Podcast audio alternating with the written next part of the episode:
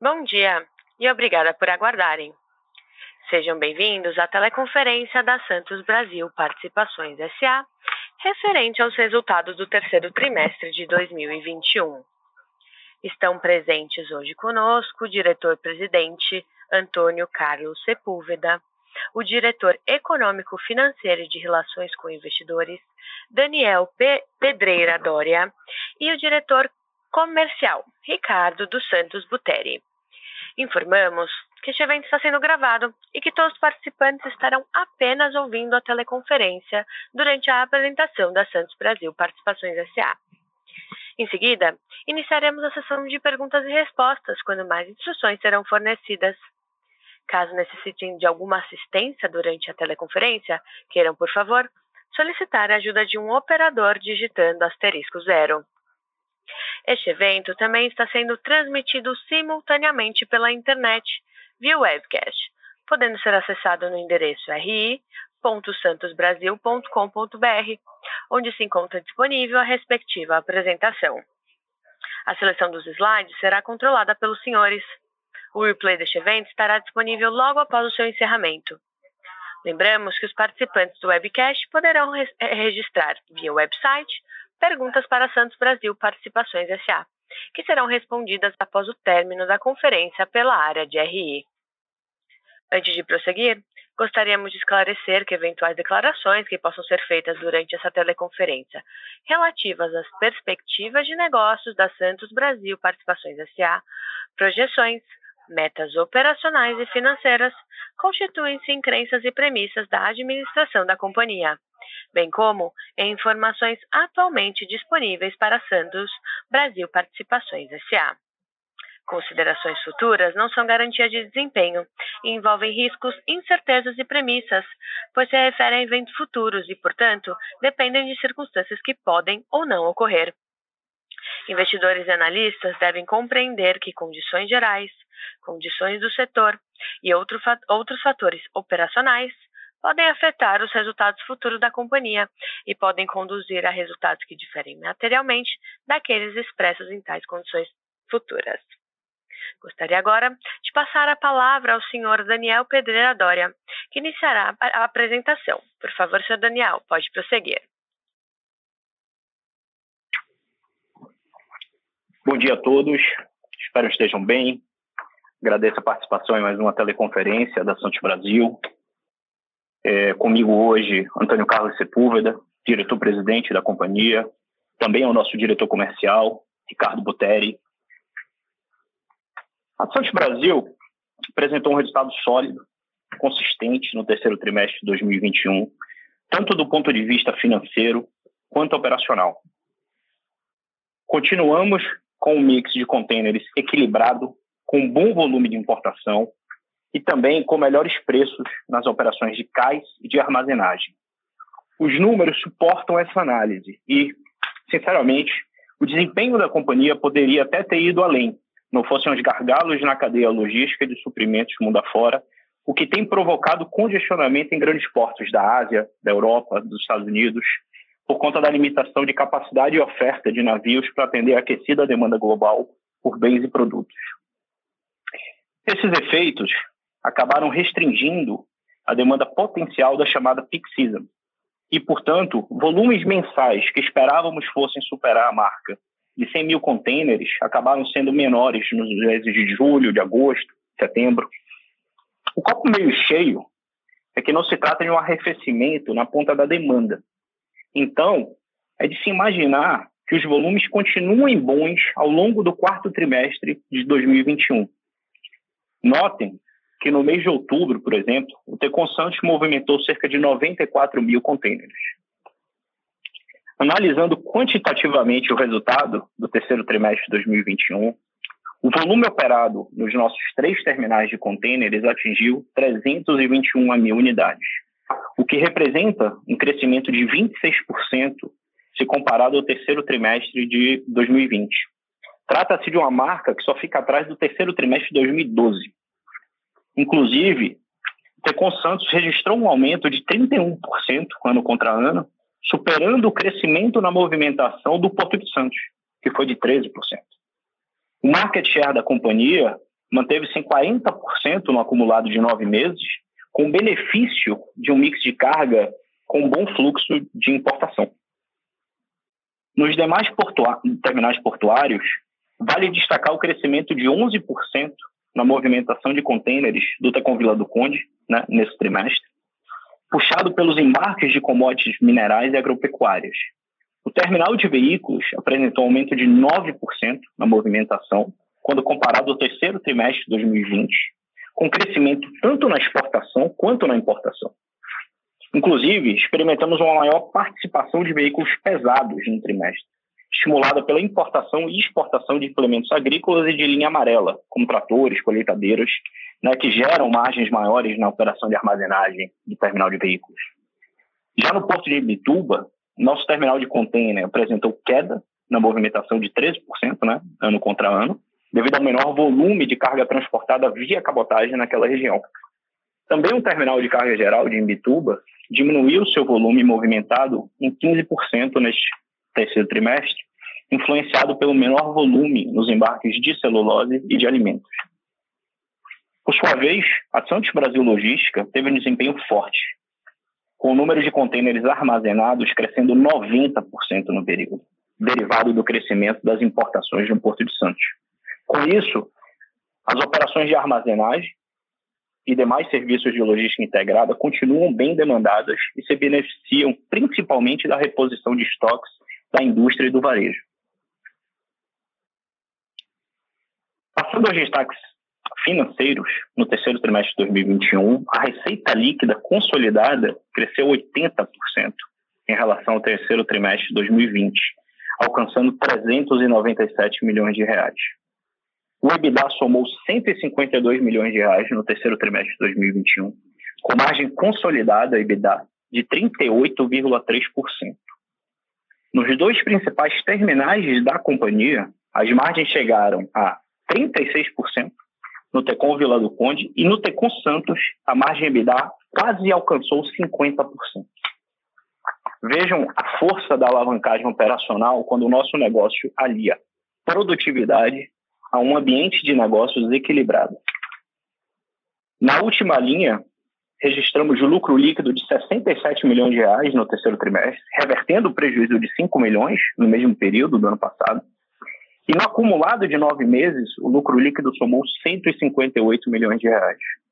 Esse resultado é reflexo não apenas dos volumes e do mix de carga observados, mas também da melhora geral dos preços praticados e já renegociados com os principais clientes da companhia, cujo efeito pleno anualizado veremos no próximo exercício. Algumas breves linhas sobre CAPEX. Ao longo do terceiro trimestre, investiu-se 88 milhões de reais, dos quais 42 milhões são referentes ao pagamento de 25%, 25% das outorgas dos terminais de granéis líquidos no Porto de Itaqui, que arrematamos em abril passado. Os investimentos nas obras de expansão e modernização do Tecon Santos somaram 37 milhões de reais no terceiro trimestre. A nossa expectativa é de conclusão das obras ainda este ano, estando novo berço apto à operação de navios no primeiro semestre de 2022, após a conclusão de serviços de dragagem, que já se iniciam agora em dezembro, e a devida homologação para a operação.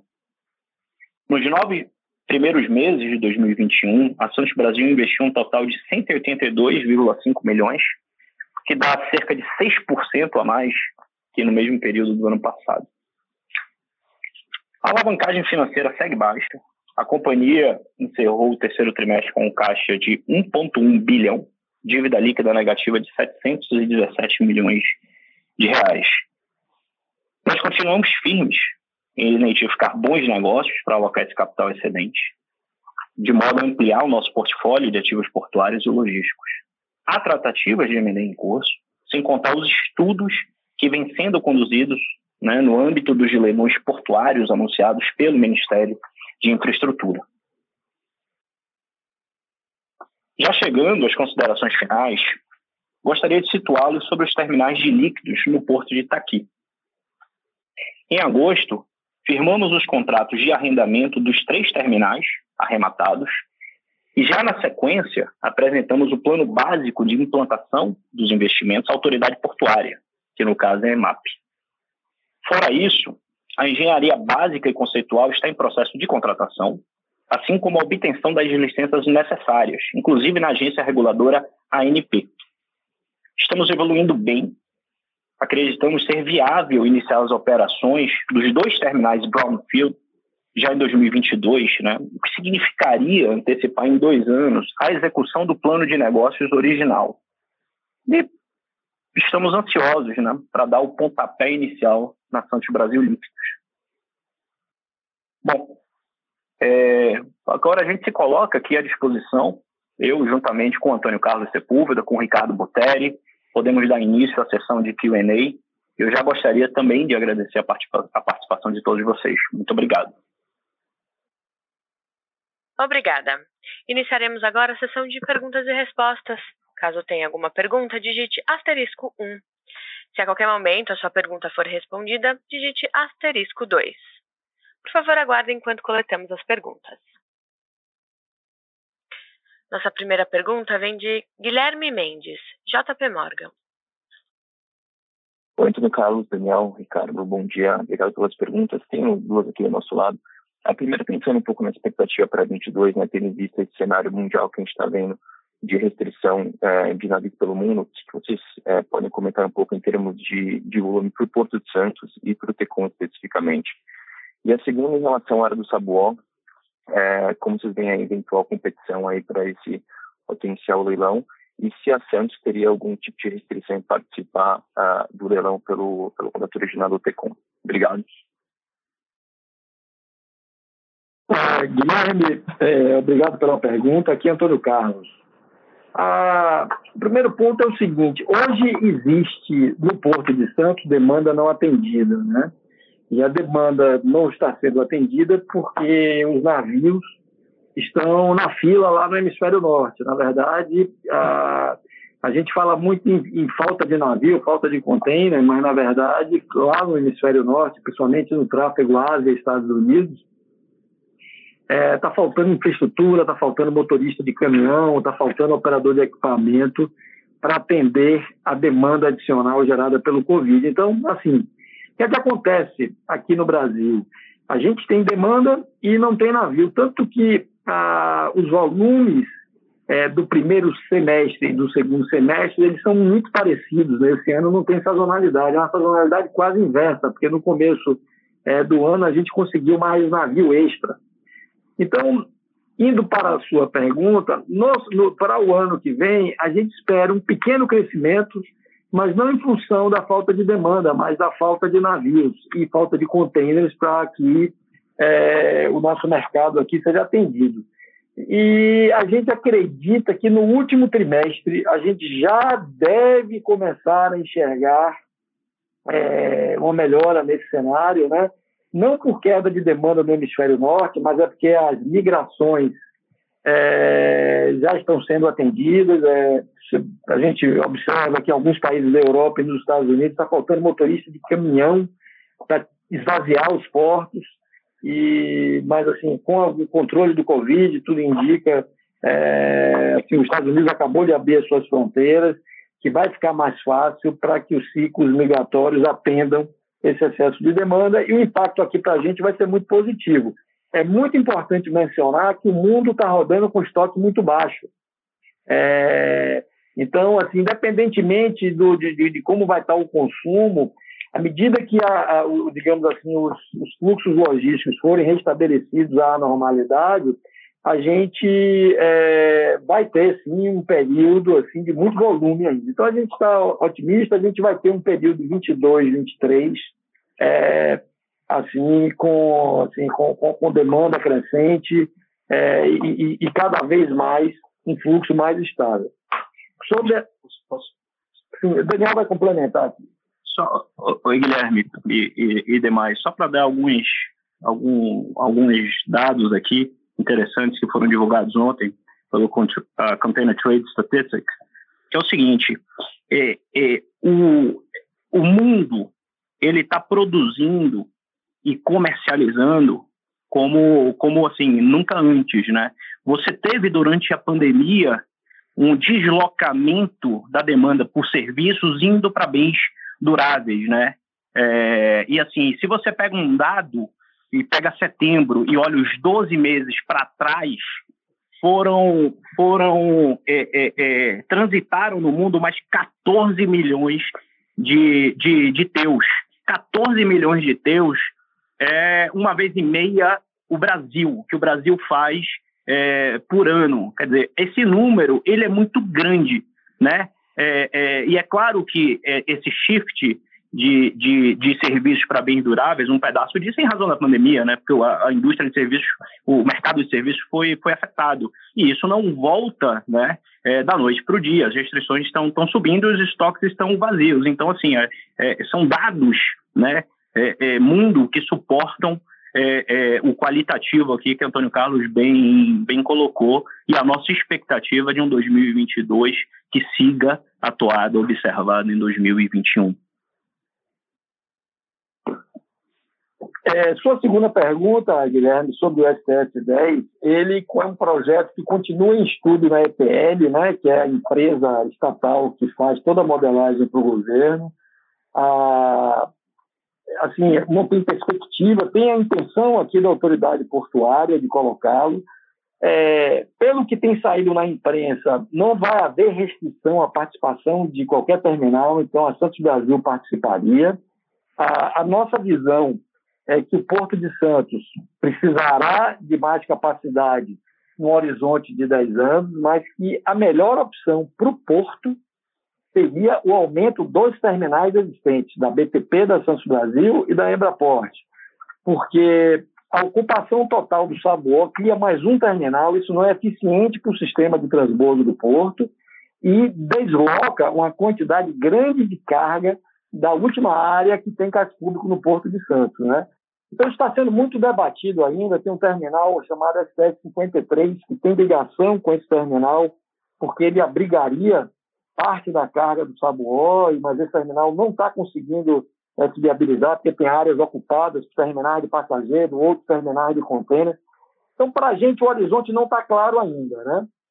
Mas, assim, de qualquer sorte, é, nós estamos muito seguros que os próximos cinco anos é, vai estar tudo mais ou menos do jeito que está. Queria destacar aqui um ponto: a Santos Brasil encerra é, esse ano, aqui, encerrará esse ano beirando os 2 milhões de teus, que é quase a nossa capacidade total é, para o ano. Então, a gente calculou muito bem a, a, o, o, nosso investimento de capital, a gente conseguiu levar esse ciclo ao limite. A partir do ano que vem, a gente entrega mais 400 mil teus ao Porto, né? E a gente está trabalhando para melhorar o mix, para entregar para comercializar esses 400 mil teus é, da melhor maneira possível. Então é um momento muito bom. Nós somos o terminal que está agora com capacidade para entregar, então a gente garante o crescimento do porto aí para os próximos dois anos e deveremos crescer mais do que o crescimento do porto, porque a gente tem mais ou menos 40% é, de market share, a gente vai absorver mais do, do, da, da, metade do crescimento do Porto, com certeza. Então, assim, é um momento muito bom para a gente. A gente vai acompanhar de perto a, esse projeto do STS 10 e, se a licitação for aberta, participaremos com certeza. Super claro, pessoal. Obrigado. Bom dia. Próxima pergunta é de Lucas Marchiori, BTG Pactual. Fala pessoal, bom dia a todos aí, Antônio, Daniel, Ricardo, todo mundo, obrigado aí pelo call. É, dois pontos do meu lado também, e aí nessa discussão né, da expectativa para 22, se vocês pudessem comentar né, um pouco sobre mix e imagem, tá? que eu acho que é um, ponto importante aqui que o mercado não está vendo, né? essa rampa de imagem que você entregou no Q3, né? Uh, mix muito favorável, talvez é um dos menores mix aí de container vazio que a gente tem visto. O que, que é a cabeça aí para ano que vem? Será que a gente deve ver a Santos Brasil finalmente chegar perto aí de nível de imagem da, do BTP, né? Se, se, se, por um lado a gente desengargala lá os containers, as caixas no hemisfério norte, né, Antônio? O, o deveria, ter, deveria vir mais caixa vazia para cá ano que vem, teoricamente você perde um pouquinho de armazenagem. Então, se puder comentar o que é mix e margem para ano que vem, acho que fica uma visão mais clara aqui do que vocês estão esperando em termos de rentabilidade, né? E aí a segunda pergunta, é, se pudessem comentar um pouquinho o que está no mapa de vocês aí, o, o roteiro para novos leilões, a gente vai ter o STS 8 agora, gigante, né? Muito capex ali. Queria saber se a gente pode ver a Santos Brasil ali participando, a cabeça é entrar uh, Paranaguá ano que vem, enfim, que, que ativos aí que vocês estão mais, mais de olho aí, pessoal? Obrigado. Lucas, bom dia, aqui é o Ricardo, obrigado pela pergunta. Eu vou falar a primeira parte da sua resposta quanto à expectativa de 22, margem e mix, ok? É, nós entendemos que 2022 não haverá uma grande mudança quanto ao mix. A importação continua crescendo por conta dos estoques baixos comentados pelo Antônio Carlos das indústrias do país. Nós também tivemos uma renegociação de contrato com todos os clientes, só para relembrá-los, foi pauta de pergunta da última teleconferência que nós tivemos, depois de abril de uma renegociação com a MESC, 11 outros contratos com os armadores foram renegociados e finalizados agora no mês de outubro, ou seja, é, contratos de um ano e contratos de dois anos, com precificações estabelecidas e um mix entre vazios, cheios, extremamente é, acomodados com o mercado que nós estamos vivendo atualmente. Então, nós temos uma previsão de uma manutenção das margens, tal qual nós estamos realizando em 21, por conta desse carrossel, é, tanto com a resiliência e o crescimento da exportação, com vazios entrando, como esse ramp-up um pouco mais agressivo que nós tivemos na importação de contêineres, não só nesse terceiro trimestre, mas no year to date ao longo desse ano. Então, resumindo, o mix se mantém, é, os contratos estão renegociados e 22 está efetivamente é, bem doutrinado no prumo das renegociações, das prestações e das margens dos nossos principais clientes, diante de uma volumetria que também foi citado aqui no speech inicial do Daniel, sobre a manutenção e um crescimento para 22, diante do fato que nós devemos estar performando ainda no ano de 21 com um total de contêineres realizados. Eu vou passar a palavra para o Daniel sobre o roteiro de novos leilões. É, é, Lucas, eu vou complementar. É, tem um ponto importante, né? Porque esse ano a negociação dos contratos começou a, a valer a partir de abril e houve contrato que foi renegociado agora no fim do ano. Então, a, o ano que vem a gente vai ter a emualização é, completa de 100% desses, desses novos tickets, né? Então, haverá melhoria de margem, sim. É, eu acredito, o Tecon Santos já está agora aqui, você viu aí, o trimestre já fechou com 50% de margem EBITDA, que é, que é uma margem, digamos assim, tá, tá, já está indo para a, a, parte da banda aí dos, dos terminais com melhor margem, né? E essa margem aumenta o ano que vem. O, Agora, quando você olha a margem total, lembra que a gente tem logística, né? E a, e a logística ela tem uma margem EBITDA menor, é, e isso na margem consolidada, isso penaliza é, um pouco. Sobre o SS8 SS8A, a gente está estudando ainda. Ah, é um investimento grande, são terminais muito direcionados. Ele, é um terminal ligado à refinaria da Petrobras, né? É um terminal que tem endereçamento muito para para claros, para combustíveis e muito direcionado à Petrobras, que é quem era a dona do terminal, né? Então a gente está olhando com muito cuidado. Nós não terminamos a análise ainda, não concluímos a análise ainda, mas ah, como você falou, é um capex importante e assim a gente tem outras opções também na mesa. Então estamos olhando com muito cuidado, mas não tomamos a decisão ainda. Be be beleza, pessoal. Obrigado aí, Ricardo, Antônio. Ficou claro aqui, pessoal. Bom dia a todos. Próxima pergunta vem de Vitor Mizusaki, Bradesco BBI. Oi, é, bom dia, parabéns pelo resultado. É, eu tenho duas perguntas. É, a primeira, olhando um pouco mais no curto prazo, né, quarto tri, quando vocês, vocês mencionaram agora né, a questão do, dos novos dos contratos que foram renegociados, né, em torno de 11, é, sendo concluídos agora no, em outubro. É, só que quando a gente olha a variação né, de tarifa desde o começo do ano, a gente viu um aumento significativo né, no segundo TRI por conta de Maersk. É, na nossa conta agora no terceiro TRI, a gente viu um aumento TRI contra TRI de mais ou menos 13%. É, a, a, minha primeira pergunta né, com relação ao quarto TRI é se é, quanto que a gente pode esperar né, de aumento de preço médio agora no, no quarto TRI por conta dessas renegociações e se faz sentido esperar que o volume, né? Não sei se vocês podem dar um, um, um view um pouco mais detalhado com relação ao volume no quarto tri, dado o line-up. Faz sentido a gente considerar que o volume deve ficar em torno desses 94 a 95 mil caixas por mês no, no quarto tri. E a segunda pergunta, daí relacionada a 2022, é, com a, a, essa possibilidade né, de antecipar a operação de Itaqui já para o ano que vem, é, quanto que a gente pode esperar de capex para 22? Obrigado.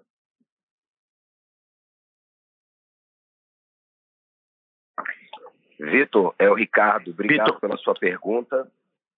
É, falando especificamente sobre o quarto trimestre de 21, é, o que nós podemos falar é que efetivamente a, a curva continua em alta, não uma alta considerada acima de 100 mil caixas, mas performando efetivamente dentro desse spread que você falou de 94, 95 mil caixas.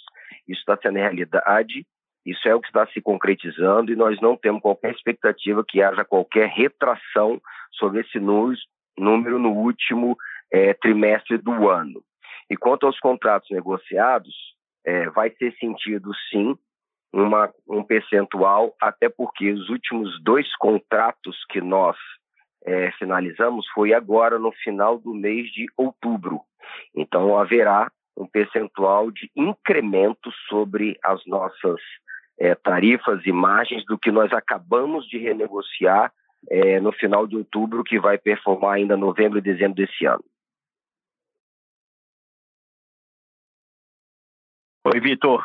É, Daniel, falar um pouco sobre o, o CAPEX. É, Itaqui, a gente projeta uh, mais ou menos 100 a 105 milhões em 2022. Evidentemente que isso vai depender da, da negociação né, é, é, que nós estamos fazendo para aquisição é, dos tanques instalados em dois desses terminais. Né? Eu acho que essa é uma solução boa para todo mundo, para os usuários do, do porto, porque não há disrupção do serviço, né? Para os atuais, é, é, digamos assim, para os antigos arrendatários, porque eles já teriam essa obrigação de, de retirar e desinstalar os tanques, e para Santos Brasil, que pode é, iniciar as operações dando continuidade à prestação de serviços no porto de Itaqui. Essa é a nossa cabeça. Isso demandaria, junto com obras civis é, é, e demais, demais investimentos, uns 100 a 105 milhões de reais.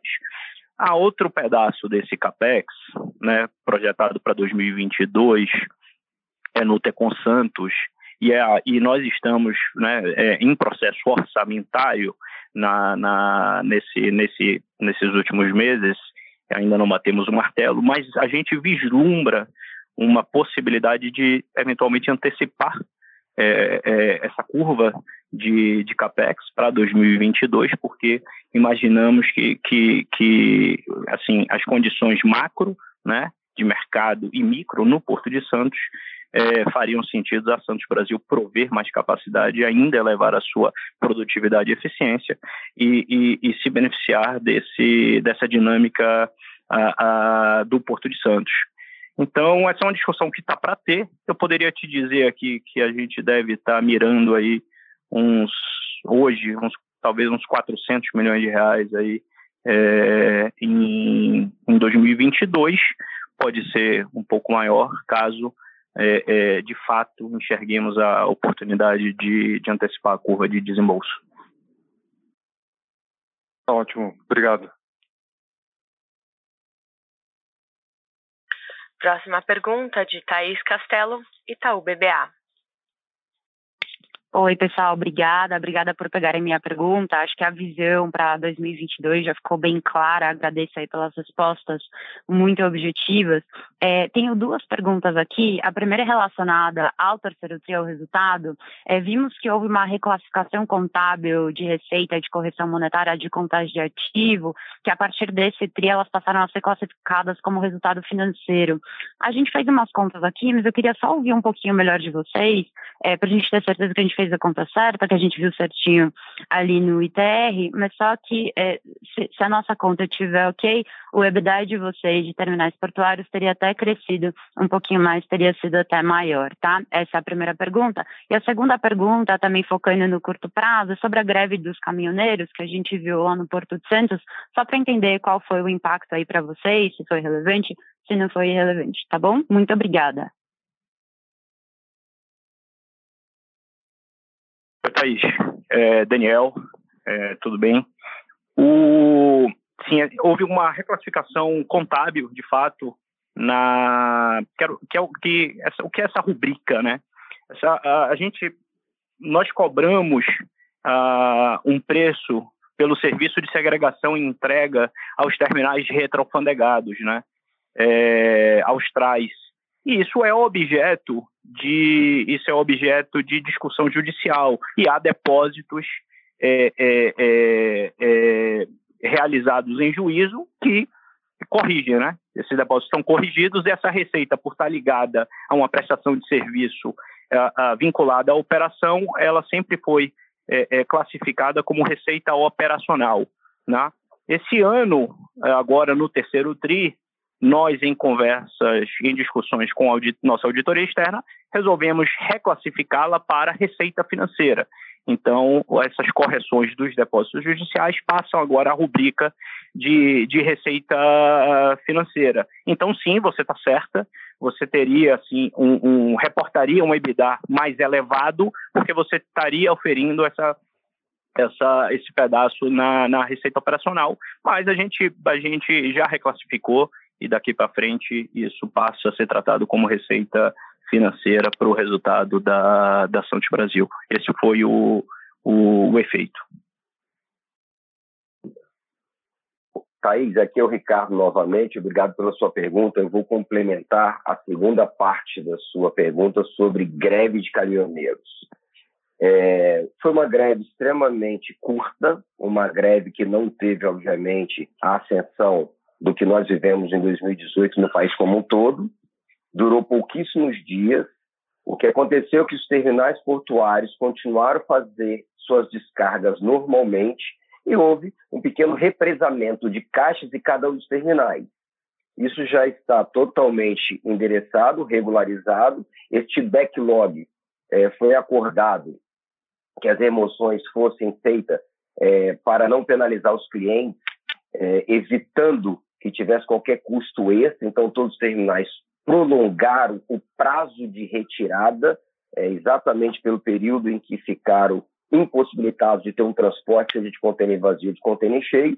Isso não afetará absolutamente em nada a performance tanto dos terminais quanto dos CLIAs e da logística, que nós temos um grande volume de captação de cargas de outros terminais que levamos para a nossa zona secundária, para os nossos recintos alfandegados, onde lá provemos um certo tipo de serviço muito maior do que simplesmente receber o container e proceder com a desova das mercadorias, é, colocando uma série de outros serviços que lá fazemos nos nossos recintos logísticos. Então, foi uma greve curta, não afetará os nossos resultados, e esse backlog aí de três, quatro dias já foi diluído nas últimas 72 horas depois que os caminhoneiros voltaram a trabalhar normalmente. Tá ótimo, muito obrigada. Bom dia. Nossa próxima pergunta é de Lucas Barbosa, Santander. Bom dia, Antônio Carlos, Daniel, Ricardo, parabéns pelos resultados, obrigado por pegar a minha pergunta. Eu tenho duas perguntas. A primeira, eu queria fazer um follow-up sobre a discussão de novos projetos de leilões. Vocês já comentaram nos últimos meses que estão olhando terminais de granéis sólidos, em especial grãos. Se vocês puderem dar um pouco de cor é, sobre o tipo de projeto que estão olhando, se seria Greenfield, Brownfield, se tem alguma geografia específica, se vocês teriam preferência para assinar contratos take or pay, talvez de 5, 10 anos, para fechar uma grande parte de demanda, ou se vocês preferiam ficar expostos a contratos de menor prazo. Enfim, qualquer cor que vocês puderem dar, acho que ajudaria bastante. E depois eu faço a segunda pergunta, mas muito obrigado pela oportunidade. Oi, Lucas. É, Daniel, sim. Ah, é, terminais que elevam grãos está dentro, digamos assim, do, do, do campo estratégico da companhia, né? mercado que cresce, ligado ao agribusiness.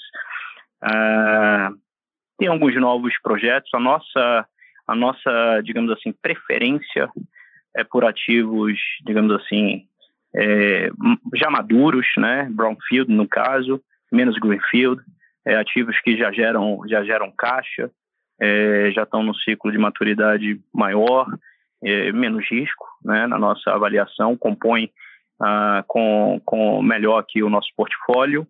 Ah, o leilão que tem agora, é, se a gente ficar no campo do, dos leilões, é o STS-11, né, que vai, vai acontecer no Porto de Santos. Ah, então, essa, assim, a gente tem olhado para bastante coisa ah, nesse segmento, né, eu acho que tem, assim, se você olhar quatro praças, você vai encontrar Santos, você vai encontrar né, o Arco Norte, principalmente ali no Pará. Eu te diria que o Oeste Baiano com a Fiol pode ser algo aí é, que se torne interessante, né, com a viabilização do Porto Sul. E você tem também o Porto de Itaqui, que hoje é um polo é, interessante para movimentação de grãos, que serve ali ao sul né, do, do, do, do Maranhão e também em Tocantins. Perfeito, Daniel, ficou super claro. Obrigado pela resposta. Se me permitirem uma segunda pergunta, é, vocês consideram algum programa de, de recompra de ações? Só para entender um pouco, dado que vocês estão com uma, com, com uma posição de caixa boa, alavancagem boa, etc., se faria sentido?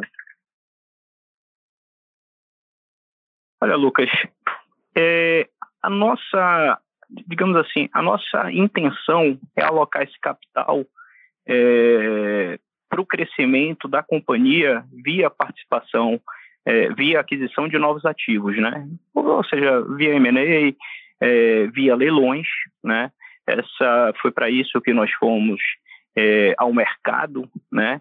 É, em setembro de 2020, inclusive fizemos uma emissão de ações a um preço mais baixo do que hoje está sendo negociado em bolsa, mas isso não significa que nós não estamos atentos às, digamos assim, oscilações bruscas, né, e, e distorções é, é, de preço em relação ao que a gente entende de seja o valor adequado para a companhia. E sim, nós temos um caixa é, é, e assim, a gente está tá atento, essa é, um, essa, essa é uma, uma pergunta que a gente, uma análise que a gente se faz, mas a nossa intenção é, é, seguir naquele compromisso assumido com nossos acionistas, com o mercado, né, no fim do dia, de, de, de, digamos, de crescer a companhia é, via, via a ampliação do seu portfólio com novas aquisições, né. É, é, é isso, então não há... É, esse, é, esse, é, esse é o resumo aqui. Perfeito, Daniel, muito claro. Obrigado a todos e bom dia. Nossa próxima pergunta vem do webcast. Davidson Nascimento Pereira. Qual a projeção para a área logística? E quanto ao market share geral da Santos Brasil Participações, a empresa irá buscar crescimento de market share no, nos próximos anos, não só no porto, mas também na área logística.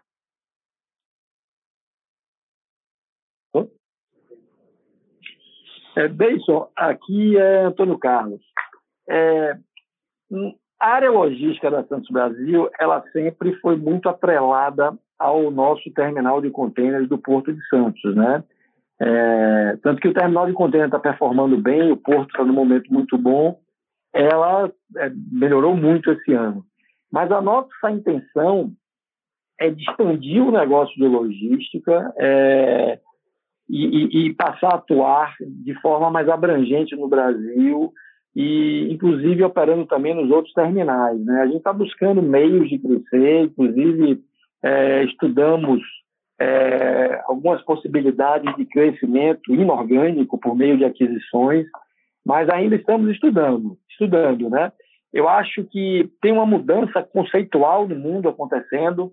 Ah, eu acho que a pandemia acelerou isso, né? Mostrou é, a sociedade, mostrou aí aos consumidores como a compra digital funciona bem e a gente quer, quer digamos assim, entrar nesse, nesse mercado, é, atuando no B2B, atuando para grandes empresas, para grandes tomadores de serviço.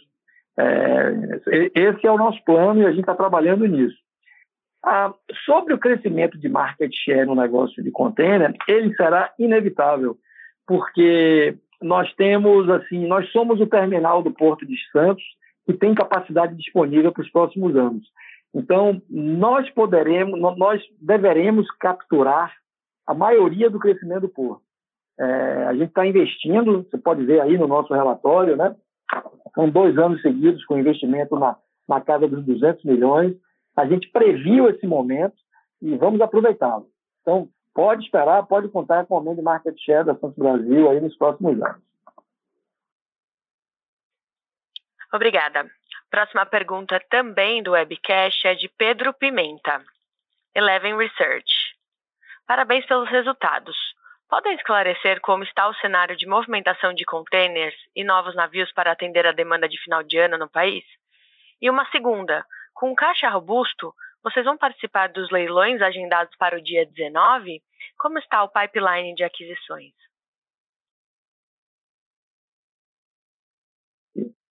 É, bom dia. Olha, o, não haverá mudança na oferta de, de navios aí até o final desse ano, tá? É, acho que Daniel falou um pouco antes, o mundo continua congestionado. Eu acho que nem no final desse ano, nem no começo do ano que vem, eu acho que mudança de capacidade aqui para a costa leste, costa leste da América do Sul é, poderá acontecer no último trimestre do ano que vem e assim de maneira mais mais mais firme a partir de 2023. É, esse é o cenário que a gente vê hoje com os congestionamentos é, da Ásia, Europa e costa oeste dos Estados Unidos. É, sobre o, os próximos leilões, acredito que você se refere ao SPS8 e SPS8A. É, nós ainda estamos estudando, é um investimento muito específico. É, a gente entende que a vocação desse, dessa, dessas áreas é, ela, ela, ela é mais para combustíveis, elas têm uma ligação direta com a refinaria. Então, isso faz com que ele seja um ativo muito específico, com muito investimento, né? Mas a gente, nós não tomamos a decisão ainda, e como ele compete com outras boas oportunidades, é, a gente está olhando com muito cuidado. Então, a gente só vai tomar essa decisão assim, muito em cima da hora. Obrigada. Nossa próxima pergunta via áudio é de Guilherme Mendes, JP Morgan. Oi, pessoal, obrigado pelo follow-up. Uma pergunta rápida aqui. Na expansão do PECOM, esse volume de 400 mil transacionais, ele já está contratado em contratos mais de longo prazo ou você vai ter que operar mais no spot? Obrigado. É, Boa, boa, bom dia, Guilherme. Olha, não está contratado não, tá? A gente está com nossos contratos todos no spot, contratos aí, agora, essa altura, todos menos de 24 meses.